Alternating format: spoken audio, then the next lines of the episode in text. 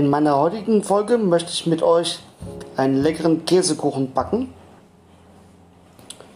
Ganz einfach, ganz klassisch, wie, ihr das aus euren Haushalten auch kennt. Und bin gespannt, ob euch das Rezept gefällt. Ich fange erstmal an mit den Zutaten für unseren Boden. Und zwar braucht ihr hierzu 250 Gramm Mehl, 60 Gramm Zucker, 125 Gramm Butter, die sollte weich sein, und ein Ei. Zuallererst möchte, möchte ich sagen, dass ich eine 22er Springform benutze, die ich natürlich einfette und auch bemehle.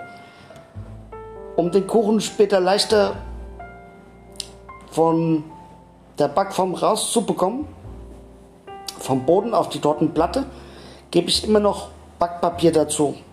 Das macht es wesentlich einfacher und ist dann nicht so kompliziert, das Ganze rüber zu schubsen. Alle Zutaten gebt ihr zusammen und vermischt das mit euren Händen, macht einen Teig. Ihr solltet allerdings nicht zu lange kneten, aus einem ganz einfachen Grund, weil es sonst zu trocken wird. Und dann lässt sich das schwer verteilen. Wenn ihr euren Teig fertig habt, gebt ihr die in eure Backform,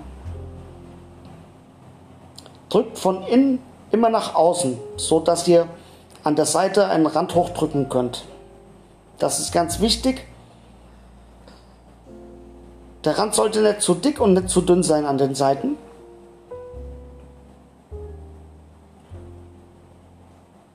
Und wenn ihr das geschafft habt, ich drücke meinen immer so um die knapp die Hälfte von der Backform hoch. Das sollte ausreichen. Mehr braucht ihr nicht.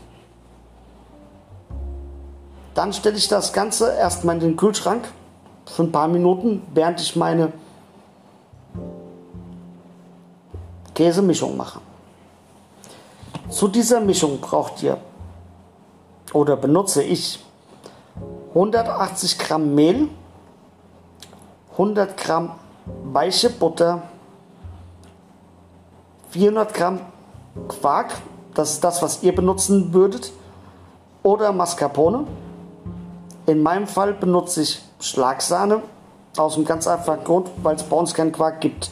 Ich könnte jetzt noch auf Mascarpone um, umstellen. Das wäre dann aber ein äußerst teurer Kuchen, deswegen benutze ich da Schlagsahne für. Geschmacklich wird es keinen Unterschied machen.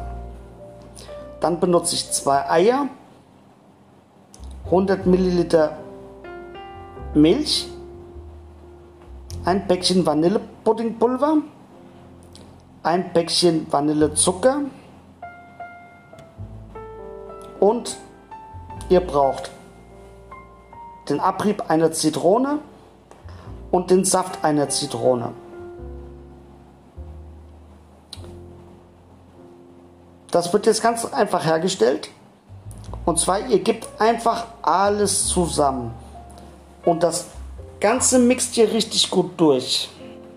Ich würde sagen, so drei, vier Minuten wird das Ganze schon dauern, bis das schön eine feste Konsistenz hat.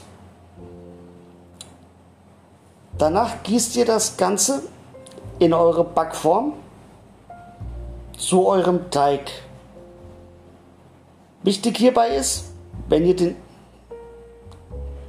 wenn ihr das gefüllt habt, immer schön aufklopfen, eure Form, damit die Blasen aus dem Kuchen rausgehen.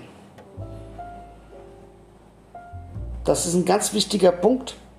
Ansonsten platzt er euch oben auf. Das Ganze kommt in den vorgeheizten Backofen bei 170 Grad Ober- und Unterhitze für eine Stunde.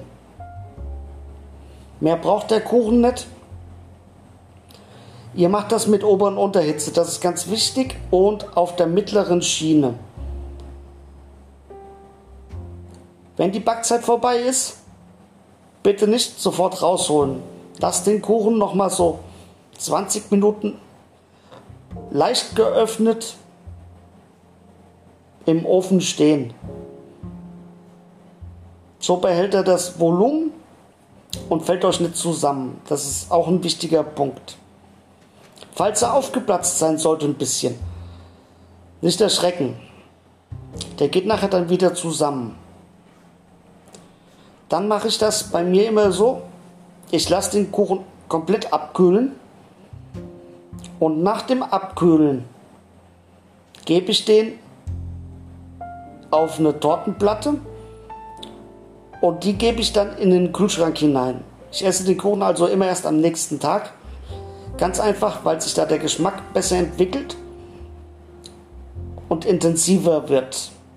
Und so eure Quarkmasse auch fester wird.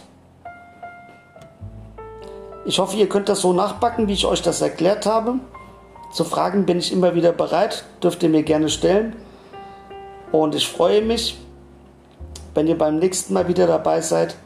Bis dann und tschüss.